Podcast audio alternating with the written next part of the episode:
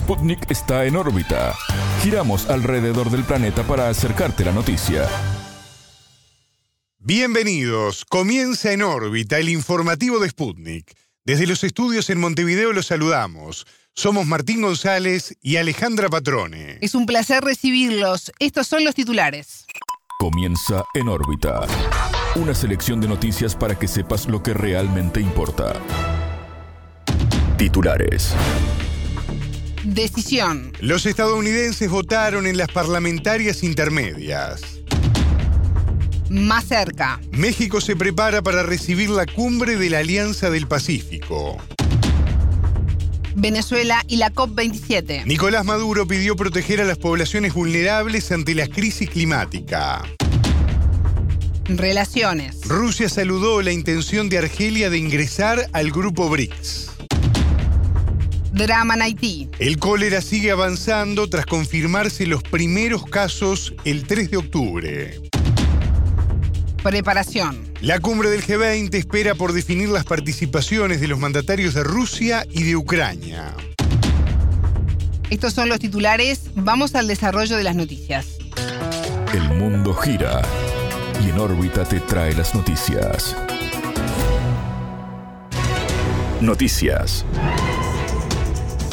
Decisivo. Los estadounidenses votaron este 8 de noviembre en las elecciones parlamentarias intermedias en la que los republicanos buscan la mayoría en el Congreso. La composición de las cámaras que resulte de estos comicios condicionará los dos últimos años de mandato del presidente demócrata Joe Biden. Las urnas comenzaron a cerrar sobre las 18 horas locales, pero la Casa Blanca adelantó que el conteo de votos total podría llevar días. En ahorita entrevistó al historiador argentino Pablo Pozzi. El entrevistado señaló que los comicios tienen una particular importancia debido a la situación interna en la que se encuentra el país. El experto agregó que en este contexto la figura del republicano Donald Trump, expresidente y predecesor de Biden, se convierte en protagonista. La importancia de las elecciones norteamericanas en este momento tienen que ver sobre todo con la cuestión interna norteamericana donde Trump, lejos de haber desaparecido del mapa, se convierte en un protagonista central de la política de Estados Unidos, representando a sectores que tienen sobre todo que ver con la situación interna norteamericana. Esto, el triunfo, pronosticado triunfo de los republicanos hace tiene que ver en, en términos de la guerra en Ucrania, de las relaciones con Rusia, de las relaciones con distintos países del mundo e inclusive con el caso de China. El trumpismo en general es más agresivo con China que los demócratas y más conciliador con Rusia y otras naciones que los demócratas. Biden aseguró que teme por las dificultades que pueda sufrir su gestión ante una victoria de la oposición republicana, algo que puede ocurrir, según Pozzi. La política exterior de Biden va a tener dificultades si triunfan como se pronostica los republicanos en la elección, pero además va a tener más dificultades de las que suponemos, porque esto implica que una cantidad de demócratas se han movido a la derecha tomando reivindicaciones de los trumpistas en la esperanza que esto les permita ganar. El entrevistado se refirió a los desafíos que el líder demócrata tiene por delante a raíz del resultado de estos comicios de medio término. El mayor desafío que tiene Biden por delante es el de poder gobernar de alguna forma, digamos, con un Senado contrario y con un una Cámara de Representantes contrario que además en alianza con la Corte Suprema de Justicia, que también lleva adelante una cantidad de fallos que tienen en vista la visión trumpista, digamos, de la realidad norteamericana, es algo que les va a dificultar muy mucho la vida. La suposición en este momento no es solo de que ganen la Cámara de Representantes y el Senado los norteamericanos, sino que ganen más gobernaciones.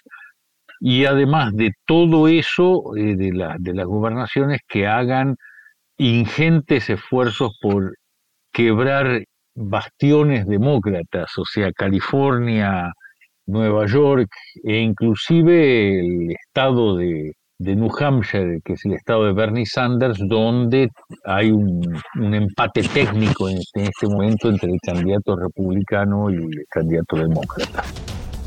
Escuchábamos al historiador argentino Pablo Pozzi. Gestión. El presidente mexicano Andrés Manuel López Obrador confirmó que durante noviembre será anfitrión de un encuentro de mandatarios latinoamericanos. La cita será entre los días 23 y 25 en Ciudad de México, cuando se realice la cumbre de líderes de la Alianza del Pacífico. Entre otros asistirán el mandatario chileno Gabriel Boric, el argentino Alberto Fernández y el colombiano Gustavo Petro. También se espera que sean parte el peruano Pedro Castillo y el ecuatoriano Guillermo Lazo. AMLO indicó estar a la espera de confirmación del presidente electo de Brasil, Luis Ignacio Lula da Silva. Previamente el mexicano ha expresado su intención de reformar la Organización de Estados Americanos, la OEA, y en esta instancia podría abordar el tema. Nos gustaría que se reformara y sea un organismo imparcial, no subordinado y no represente un apéndice de una hegemonía, indicó. Tanto López Obrador como su par argentino, Fernández, ven a la OEA como un organismo muy influenciado por los intereses de Estados Unidos, donde está su sede. Ambos líderes apoyan otros entes regionales, como la Comunidad de Estados Latinoamericanos y Caribeños, la CELAC, como posible alternativa. En tanto, AMLO se prepara para recibir en diciembre a los presidentes de Estados Unidos, Joe Biden, y al primer ministro de Canadá, Justin Trudeau. México será anfitrión ocho años después de un encuentro trilateral marcado por las disputas por la política energética en el marco del Tratado de Libre Comercio TEMEC. Otro sistema. El presidente de Venezuela, Nicolás Maduro, reclamó a la comunidad internacional diseñar una agenda para proteger a las poblaciones vulnerables ante la crisis climática. El mandatario realizó su intervención en la COP27, la conferencia marco de Naciones Unidas sobre el cambio climático, realizada en Egipto del 6 al 18 de noviembre. Maduro acusó al capitalismo como el principal responsable de la crisis climática mundial. El pueblo venezolano deberá pagar las consecuencias de un desequilibrio causado por las principales economías capitalistas, expresó. El presidente aseguró que este desequilibrio y la crisis ambiental se equiparan a las condiciones de desigualdad que los países desarrollados han promovido. En órbita conversó con Hernán Zamora, vicerrector de la Universidad Latinoamericana y del Caribe. El entrevistado calificó el discurso de Maduro como positivo al revelar una mirada desde el sur ante el cambio climático, lo que exige modificar el modelo productivo. El discurso del presidente Maduro en la COP27 de Egipto nos parece positivo ya que presenta una mirada desde los países del sur, desde la América Latina, con respecto al tema del cambio climático, una posición orientada a un hecho que es real, que es el cambio a los modelos de desarrollo, porque definitivamente el tema del cambio climático no se va a resolver con soluciones de carácter técnico, sino con un cambio de modelo porque hasta ahora la manera como se ha venido concibiendo el desarrollo de la humanidad ha traído como consecuencia estos efectos terribles de cambio climático. Zamora destacó que el líder venezolano apuntara contra el método de desarrollo capitalista como el principal responsable del problema. Ciertamente no comprender qué es el modelo de desarrollo extractivista eh, impulsado por el capitalismo y por los grandes hegemones, apuntando a maximizar sus ganancias, a convertir el mundo en un gran mercado cuyo objetivo es el consumo desmedido, no puede tener como resultado otra cosa distinta a una profunda afectación al clima, a el medio ambiente, a el planeta en general, a la vida en el planeta en general. Por lo tanto, entender que el modelo de desarrollo capitalista o del capitalismo hasta este momento ha arrojado como resultados los impactos sobre el medio ambiente que cada día estamos percibiendo a nivel planetario. Es importante entender que no es un problema de un país en particular porque el planeta es único. Es el único que tenemos para todo y es el que todos habitamos. Varios líderes mundiales participaron de la conferencia COP27 presentando propuestas para la mitigación de los efectos del cambio climático. El entrevistado señaló que la participación de Maduro en el foro es de gran importancia y un reconocimiento a su autoridad como presidente constitucional. El hecho de que el presidente Maduro haya reaparecido en este foro y que el presidente de Francia se haya reunido con él, hayan conversado, da una clara muestra de reconocimiento internacional al presidente Maduro como presidente constitucional legítimo de Venezuela, más allá de cualquier otra consideración o cualquier otro invento que se haya generado con respecto a esto. Eh, recordamos al célebre, tristemente célebre eh, Juan Guaidó. Entonces, obviamente, Venezuela es reconocida en los foros internacionales. Toda esa idea de dos gobiernos, un presidente paralelo, reconocido solamente por unos escasos países que además este, son casualmente profundamente extractivistas, nos da a nosotros una muestra de hacia dónde apunta el nuevo concierto geopolítico internacional. Escuchábamos a Hernán Zamora, vicerrector de la Universidad Latinoamericana y del Caribe. Multilateral. Rusia saludó la intención de Argelia de ingresar en el grupo BRICS. Esta adhesión se analiza entre los países miembros, declaró Mikhail Bogdanov, vicecanciller y representante ruso para Oriente Medio y países africanos. El funcionario manifestó que el presidente argelino Abdelmajid Tebboune podría visitar Rusia antes de finales del año. La nación africana presentó su solicitud formal para ingresar al grupo. La idea de incorporar nuevos miembros la había planteado China en mayo. A criterio de Pekín, la iniciativa ayudaría a aumentar la influencia y la representatividad de los BRICS como a demostrar su carácter inclusivo y abierto. En tanto, Argentina e Irán han mostrado su disposición a sumarse a la asociación. El grupo BRICS es una asociación económica intergubernamental informal de cinco países en rápido desarrollo, es decir, Brasil, Rusia, India, China y Sudáfrica. El objetivo de la asociación es intensificar el diálogo y la cooperación multilateral. De acuerdo con datos del Banco Mundial del año 2019, los BRICS representan el 42% de la población de nuestro planeta. Además, conforman el 24% del Producto Bruto Interno Mundial y más del 16% del comercio global.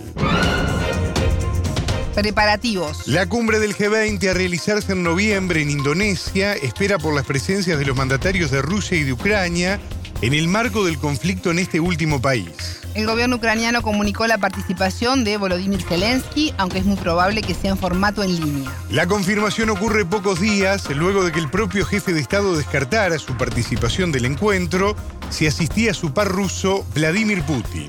La reunión del grupo de los 20 países más poderosos, G20, será el 15 y 16 de noviembre en Bali, Indonesia. El conflicto en Ucrania será uno de los temas relevantes en la agenda de los líderes. En el caso de Putin, fue invitado en persona por el presidente indonesio Joko Widodo durante su viaje a Rusia en junio. El vocero del Kremlin, Dmitry Peskov, indicó que en el correr de esta semana se anunciará si finalmente el líder acudirá al G20. En este contexto, el canciller ruso Sergei Lavrov aseguró que la alianza de Occidente liderada por Estados Unidos desestabiliza las relaciones internacionales. Washington intenta mantener su liderazgo global, mientras que a Rusia le interesa un orden mundial justo, declaró.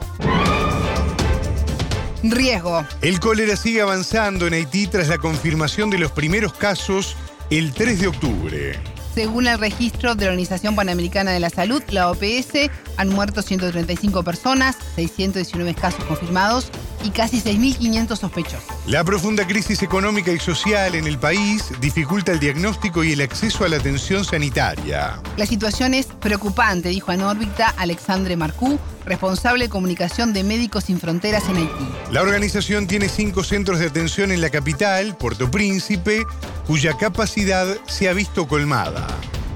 Tenemos cada vez más pacientes que llegan a nuestras estructuras, en el que tenemos una capacidad total de unas 360 camas que pues últimamente estas dos últimas semanas están casi siempre completas, llenas. O sea que, que sí que notamos que hay una, una evolución bastante preocupante, eh, con cada vez más pacientes que llegan de manera severa de, de, de deshidratación algunos un poco más leves, pero sí, la situación es preocupante. Hay que saber que hay unos desafíos muy importantes de acceso a, mm, eh, a combustible eh, lo que hace que muchos eh, transportes públicos no funcionan, lo que hace también pues, que la población les cuesta mucho llegar a los, a los centros de salud. Entonces, realmente no, no percibimos exactamente cuánta gente eh, puede estar contaminada. También hay que saber que en muchas de las zonas en las que vemos que hay em, un brote, brote de resurgencia de cólera son zonas en, la que, la que hay mucha violencia y inseguridad. Entonces, las personas también a veces no se desplazan a los centros de salud para, para, no estar en zonas inseguras. Entonces, es difícil decir cuánta gente realmente está afectada, pero son muchos más de los que llegan a nuestros centros. Los test no se realizan a todos los pacientes y existen problemas técnicos para analizarlos. Haití llevaba más de tres años sin reportar casos de cólera, enfermedad que en 2010 causó 9.800 muertos y 820.000 infecciones. En aquel momento el origen fue por el vertido de aguas residuales de una base de Naciones Unidas a un río cercano a la ciudad de Mirbalé. El representante de Médicos Sin Fronteras sostuvo que el trabajo en el país representa todos los días un desafío y es incierto hasta cuándo se podrá realizar.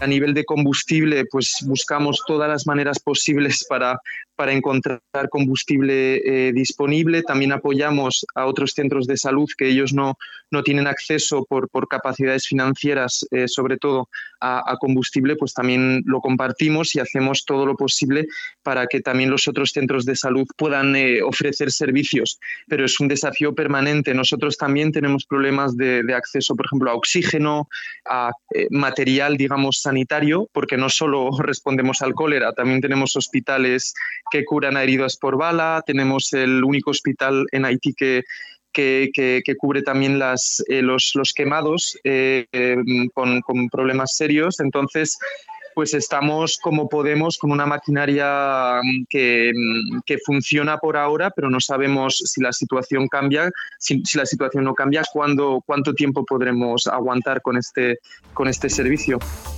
Los profesionales de la ONG se trasladan en camionetas y hasta ahora no han tenido dificultades de movilidad ni recibido agresiones por parte de las pandillas. Ellos saben que, nosotros tratamos a, todo el mundo sin mirar de dónde vienen, en qué grupo están y porque no, no hacemos preguntas y hace parte de nuestro mandato. Entonces ellos saben que tienen un servicio gratuito, eh, que sea por, por ejemplo, si, si tienen heridos por bala, si tienen gente afectada por el cólera. Entonces tenemos una aceptación muy importante en Haití. Y bueno, también colaboramos con las, con las autoridades sanitarias, pero hay veces que nosotros vamos a, cubrir eh, algunos, algunos aspectos eh, que no están cubiertos y eso la población lo sabe. Entonces, nosotros no hemos tenido problemas eh, gordos, digamos, a nivel de seguridad, pero sí que es verdad que pues que tenemos que tener equipos muy al tanto de lo que pasa en cada barrio antes de poder transitar por ahí. Si, por ejemplo, hay intercambios de, balas, gente pues que están en, medio de pues eso, un, conflicto o lo que sea, pues nosotros saberlo para no transitar por esas partes. Entonces eso tenemos un equipo bastante eh, al tanto de, lo que pasa en la ciudad para, para saber si podemos o no pasar. Escuchábamos a Alexandre Marcú, responsable de comunicación de Médicos Sin Fronteras en Haití. Hasta aquí en órbita. Pueden escucharnos a las 18 horas de México, 21 de Montevideo y a las 0 GMT por sputniknews.lat. En órbita.